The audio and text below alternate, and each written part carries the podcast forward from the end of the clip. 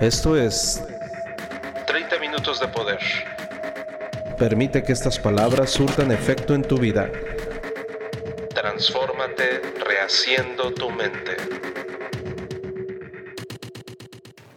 Hola, hola amigos, ¿cómo están? Qué gusto saludarles una vez más.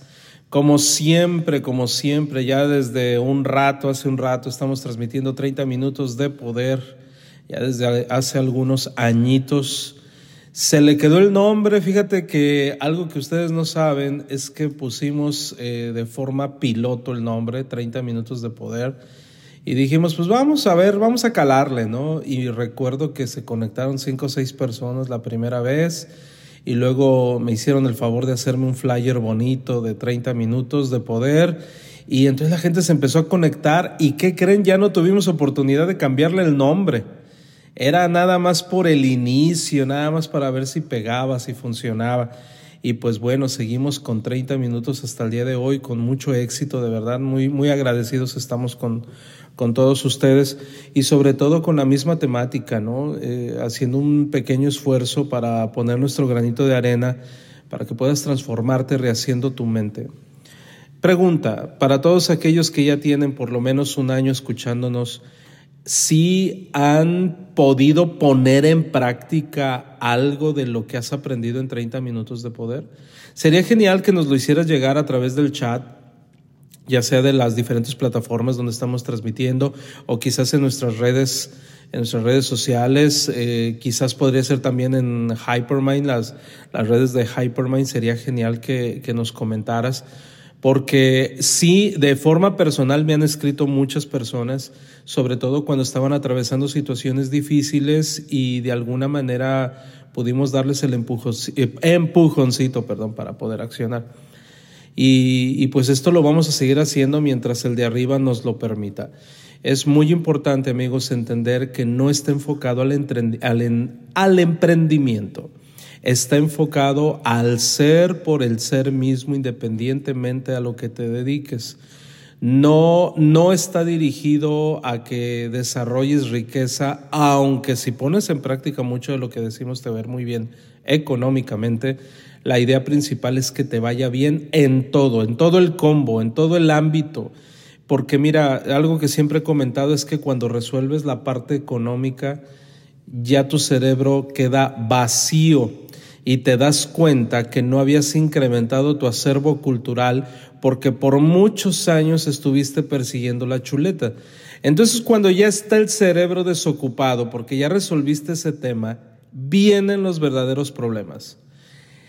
Mira, hay algo que muy pocas personas ponen en práctica, pero vamos a hacerlo el día de hoy una vez más. Por favor te voy a pedir que pienses un poquito, que hagas una pequeña introspección de tu vida, si es que ya resolviste la parte económica o ahí la llevas. A lo mejor ahí la llevas, también muy bien. El detalle es de que ya no estás como antes, ¿no? Todo el día tocando puertas. A lo mejor ya ya, ya, ya tienes un ingreso, ya te va más o menos bien, ya estás eh, pudiendo, perdón, ya puedes eh, recibir o hacer algunas cosas que no haces anteriormente. Muy bien. Ahora, ¿Te acuerdas cuando antes estabas luchando por la comida, por el pan de cada día? ¿Te acuerdas que ese era el problema principal? ¿Sí te acuerdas de eso? Y por mucho tiempo estuviste pensando nada más en eso. ¿Cómo resolver el tema de la comida? Muy bien, ya lo resolviste. Y ahora, ¿cuál es el problema que tienes? La pregunta es, ¿por qué ese problema no lo tuviste antes? ¿Por qué lo tienes hasta ahorita? Hasta ahorita que ya no tienes que pensar en la economía, ¿por qué hasta ahorita salió ese tema? Mira, ese tema ya estaba, pero no lo ponías en escena.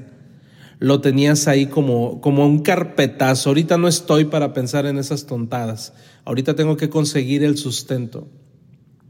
Bueno, ya lo conseguiste. Y entonces, ¿qué crees que dice tu cerebro, tu mente? Ah, sácalo, sácalo. Y luego vamos a suponer que se resuelve o si no se resuelve, el detalle es que no te detienes a analizar la densidad del problema, si realmente es un problema para ti, o bien vamos a suponer, y esto es lo que me ha tocado ver alrededor de, de las personas es que en realidad no hay un problema serio tal cual. Entonces lo tenemos que magnificar, se tiene que magnificar. Lo magnificamos de tal forma que nos nuble la razón otra vez, no nos deje dormir, eh, nos levantemos en la noche todos eh, acalorados por la situación. ¿Por qué? Porque le estamos echando lo que comúnmente se llama leña al fuego. Le estamos echando leña al fuego y, y entonces se pone en escena una bronca. Hay personas que no pueden vivir sin problemas. La gran mayoría de las personas no pueden vivir sin problemas porque ese es su modo de vivir. Desde que nacieron, los papás nos enseñaron a vivir en problemas. Entonces, no puede ser que tú ya hayas resuelto la mayoría. En realidad resolviste una parte muy importante en tu cerebro que es la económica, pero Ahí viene el pero. Todo lo demás, simple y sencillamente cerraste las carpetas. Y ese es un problema.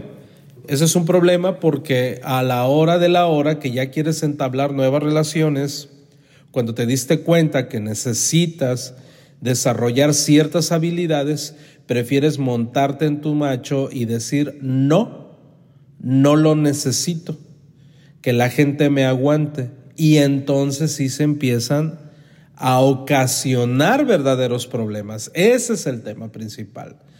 Problemas que no tenías, ahora los estás teniendo. Y tú dices, ¿qué fue lo que cambió? Lo que cambió es que estás acostumbrado a vivir en caos y tardarte para resolverlo. El tema de hoy es muy bonito, tu contacto con el todo.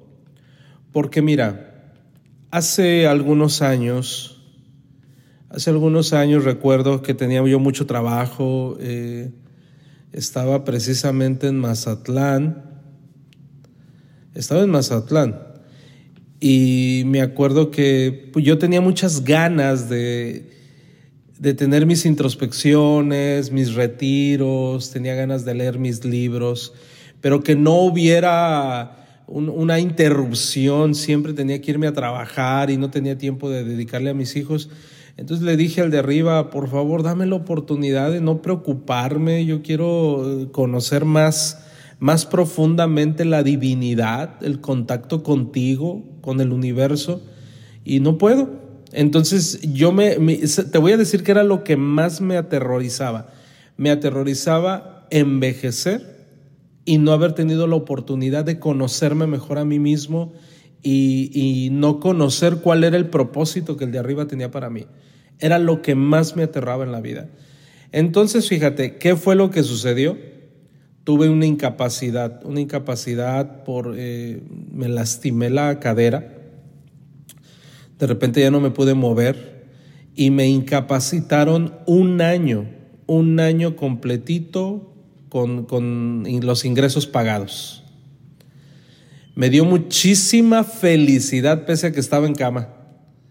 Entonces agarré mi computadora, mis libros y no hice otra cosa ese año más que leer, leer, leer, estudiar, estudiar, leer, leer, estudiar, estudiar. Fue un año mágico, fue un año muy bonito, pero me di cuenta de tantas cosas me di cuenta que la gran mayoría de las personas estaba persiguiendo la chuleta y que muchas veces no tenían tiempo ni siquiera para cuestionarse cuál era su propósito en la vida. Ahora, imagínate el tema de hoy, tu encuentro con el todo. O sea, ¿alguna vez te has cuestionado eso? ¿Cómo, cómo es mi encuentro con el todo? ¿Qué es el todo? O sea, ¿Qué tipo de encuentro es? ¿Qué, pregunta tan mafufa está haciendo Ángel en esta ocasión? Bueno, es que todos en determinado momento nos encontramos con ese tipo de preguntas o cuestionamientos. ¿Cuál es mi propósito en la vida? ¿Cómo puedo conectarme con la divinidad? Y aquí viene todo un tema, amigos, que nos puede provocar una reacción. Hablemos del tema religioso. La gran mayoría de los latinos venimos de religión. Es decir, papá, mamá, abuelos nos inculcaron un dogma, una religión. La mayoría de los latinos. Y dentro de la mayoría, bueno, puede ser ya sea el catolicismo o el cristianismo, ¿no? Y, ya en todas sus vertientes y variantes, porque eh, hace muchos años creía yo que el catolicismo era uno solo y resulta que no, que tiene muchísimas vertientes y mucho más el cristianismo. Tiene demasiadas, tiene miles de religiones. Eh, todas adoran a Cristo, todos lo siguen, eh, otros abarcan nada más ciertos ah, pasajes bíblicos, otros agarran las escrituras griegas, otros las escrituras hebreas, otros todo el libro, pero omiten los libros que le llaman apócrifos porque es bien curioso, fíjate bien. La Iglesia Católica dijo que eran apócrifos y entonces los cristianos que no son católicos aceptaron esa idea. Es bien curioso. Cuando en realidad hay muchos libros apócrifos que no lo son, pero bueno, no estás preparado para esta plática, luego la, tocamos. Está muy interesante. Entonces, de alguna manera a nosotros nos inculcaron, ahí te va, eh, si te portas mal, perdón, eh, puede que cuando mueras te vayas al infierno, ¿cierto? Hay un infierno y por la eternidad, por la eternidad vas a ser castigado. ¿A quién de los que me están escuchando le inculcaron eso? Un infierno de fuego. Entonces, si tú, por ejemplo, tenías eh, una mala práctica, no sé, algún pecado, algún pecadillo, eh, ¿qué te puedo decir? Le hacías bullying a los demás, ¿no? Eres, eh, le haces bullying a los demás, entonces por la eternidad te van a hacer bullying a ti. Los demonios en el infierno iban a estar, este, si por ejemplo tenías el problema, no sé, de, de, abusar del alcohol, entonces por la eternidad vas a estar pisteando, pero ya, ya vas a estar harto de, ¿no? Eh, mira, escucha de risa, pero era, es la verdad, ¿eh? es la verdad. Eso es lo que te inculcan, eso es lo que te inculcan. Y luego no sé de dónde salieron los conocedores del infierno. Hay conocedores del infierno donde dicen que hay cámaras. Hay cámaras y vas pasando por una cámara, luego otra cámara y así, ¿no? Y entonces, bueno, en fin, es toda una logística infernal por si te portaste mal, porque dijiste güey o dijiste pendejo, entonces te vas al infierno. Pero por otra parte también, si te portaste bien, si fuiste a la iglesia todos los domingos y entonces ayudaste a tu mamá y no decías groserías y eras una buena persona y, y no mirabas a las chicas con ojos libidinosos, entonces te vas al cielo. Y en el cielo hay unas puertas y ahí hay un ángel. Hay un ángel donde está, está tu nombre y te dice, ¿cómo te llamas? Ah, bueno, yo me llamo Ángel Hernández. A ver, espérate. Ah, oh, Ángel, felicidades. El otro día me encontré con una parodia que me moría de la risa. Me moría de la risa porque un, un tipo X se muere y va al cielo. ¿no?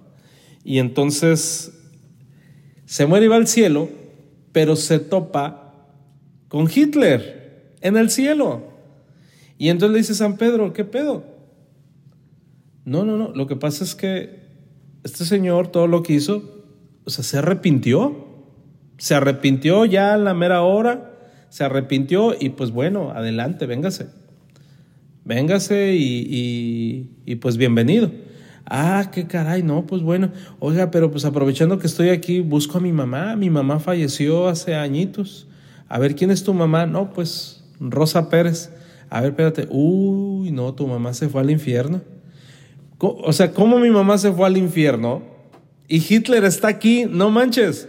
No, es que tu mamá, la verdad, tu mamá, eh, pues jugaba mucho con el nombre de Dios, jugaba mucho con el nombre de Dios eh, tu mamá nos ponía de pretexto muchas veces, tu mamá no merece estar aquí. Es decir, parece broma, pero esa parodia la sacaron directamente de una realidad y la gente creció así.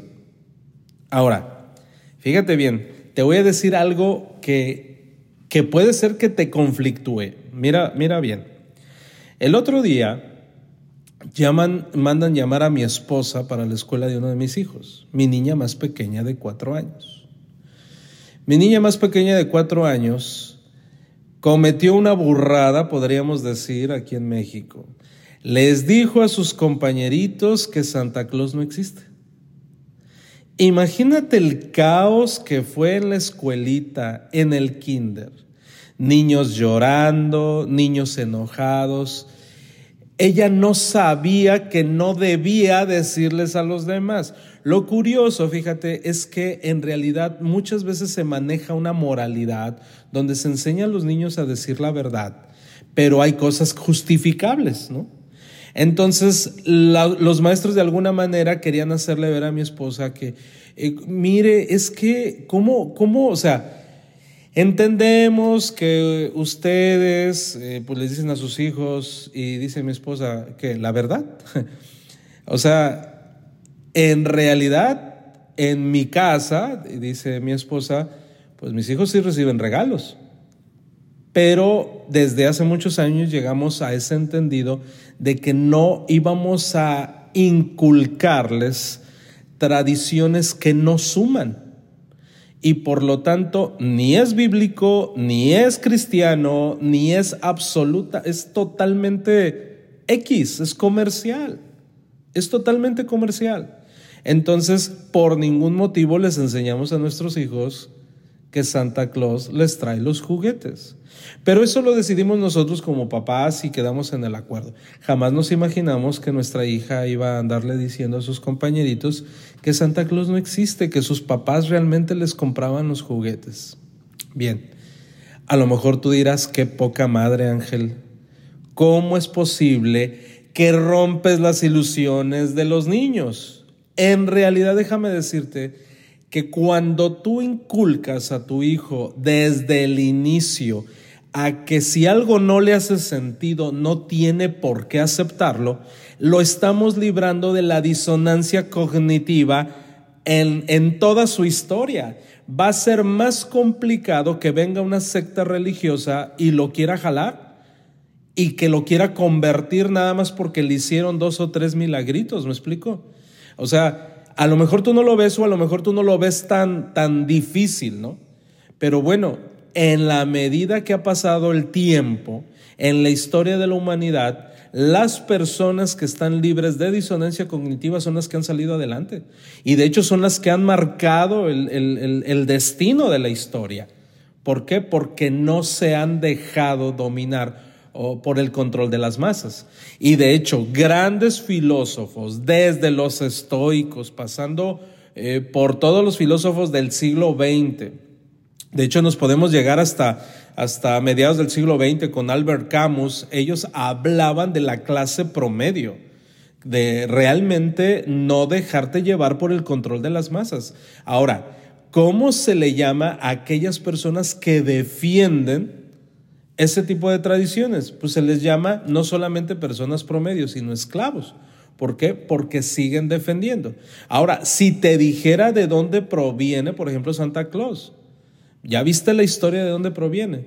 Es un invento de Coca-Cola, o sea, prácticamente, de la compañía Coca-Cola.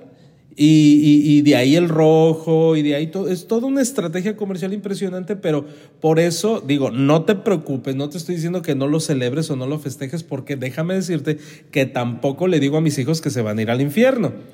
Entonces, no te vas a ir al infierno si eh, celebras. Eh, que venga Santa Claus y todo eso, no hay ningún problema, cada quien hace como lo que considera prudente. No me malentiendas. A lo que voy, amigos, es que el tema principal de este podcast es tu encuentro con el todo. Y una de las cosas que te va a ayudar a tener un encuentro con el todo es a no ser presa fácil de la disonancia cognitiva. A nosotros, por ejemplo, a mí me enseñaron, te, hablo de mi historia, a mí me enseñaron que yo no podía tener una plática directa con Dios. A mí me dijeron que tenía que tener un medio de...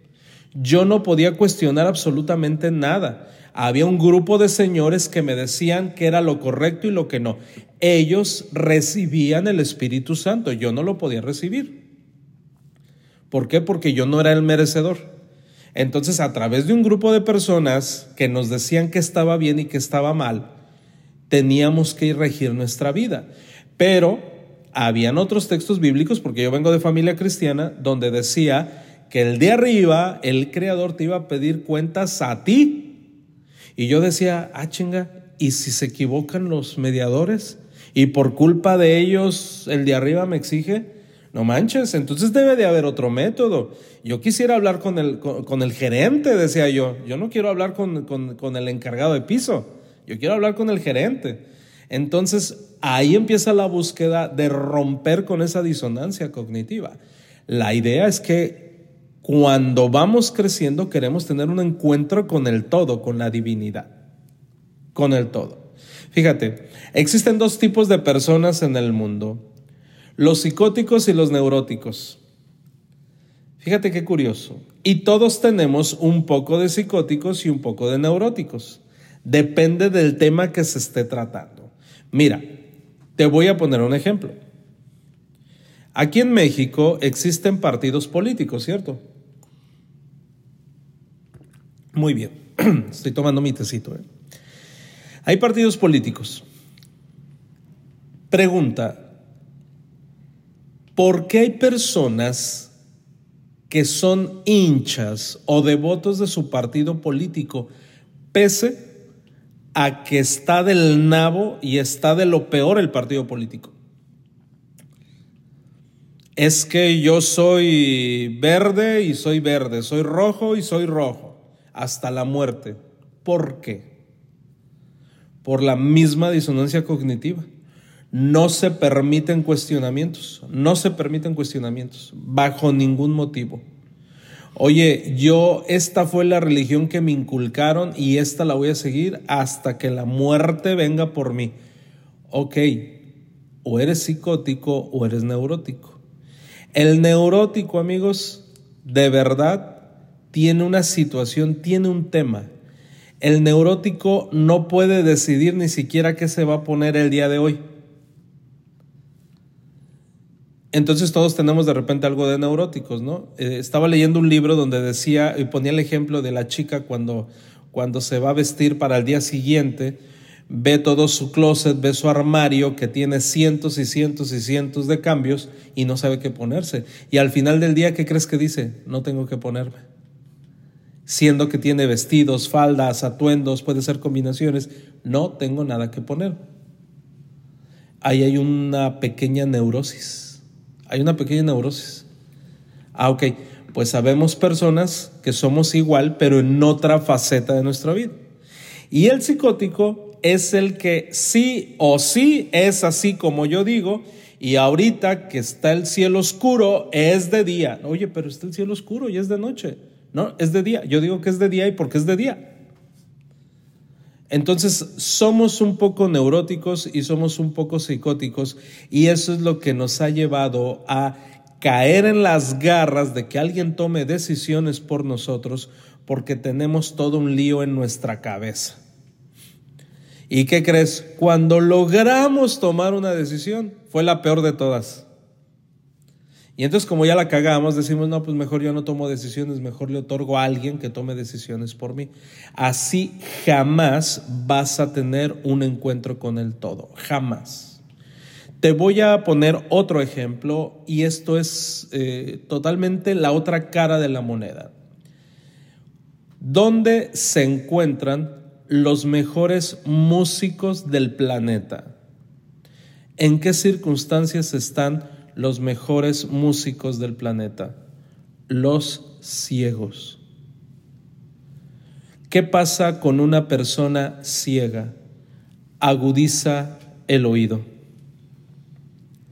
Agudiza el oído de tal forma que gracias a que enfoca todos sus sentidos en el oído, puede detectar sonidos, frecuencias, vibraciones, melodías que ninguna persona que puede ver puede captar.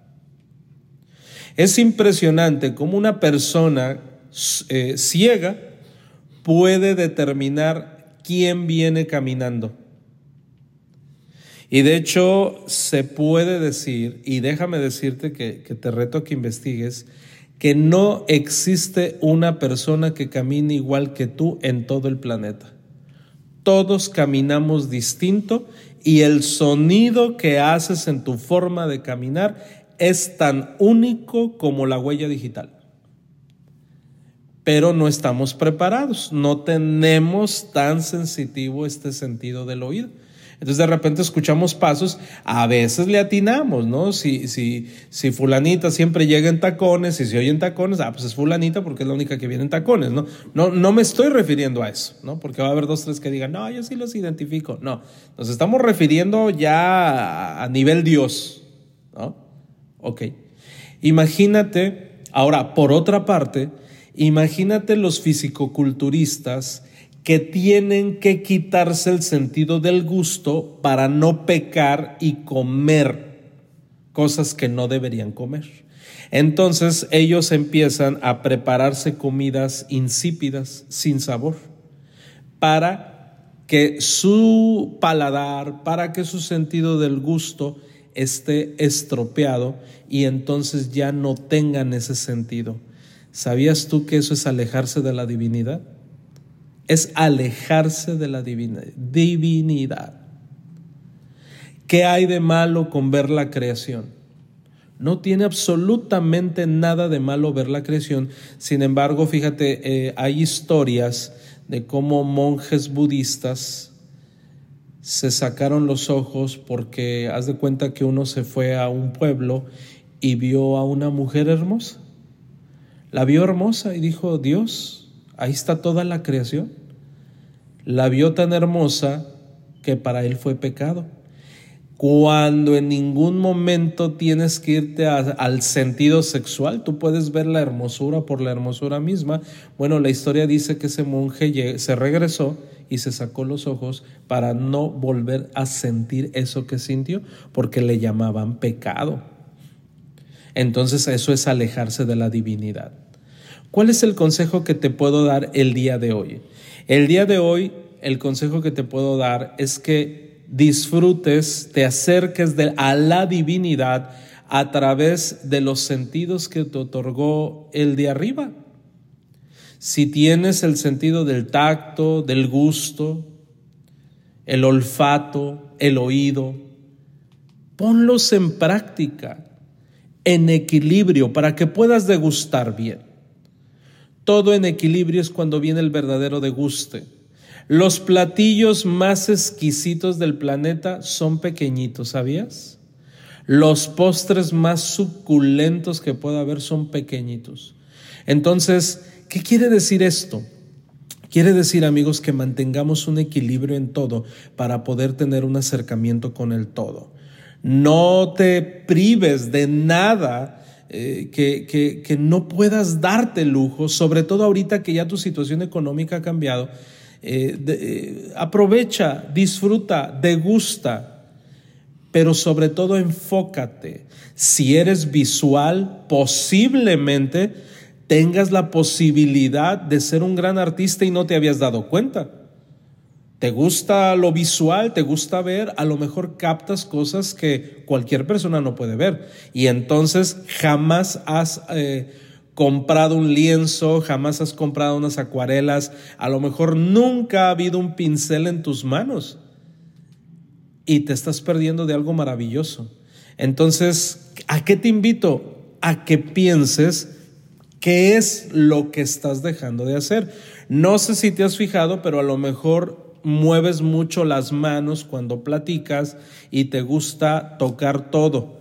Ves las texturas, te gusta ver lo sólido, lo suave. Muy probablemente nunca has tenido una guitarra en tus manos y le has rasgado las cuerdas y entonces de repente se despierta algo en ti que dices, oh my God, o sea, esto está interesante. O quizás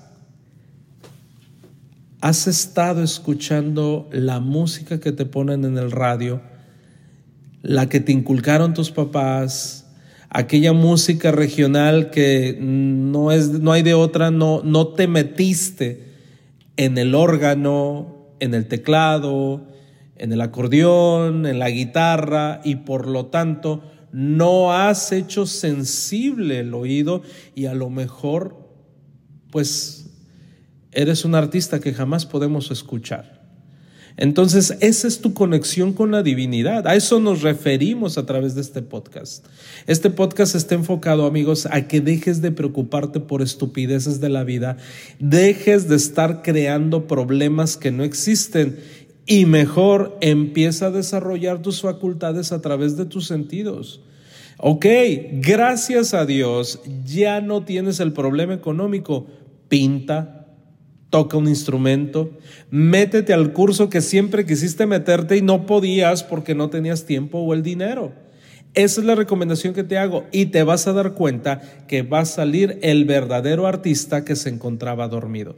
Espero que te haya gustado este podcast amigos, de verdad te lo digo con todo el corazón y nos vemos en la siguiente transmisión. Esto fue 30 minutos de poder. 30 minutos Para gente pensante. por Ángel Hernández. Hasta la próxima.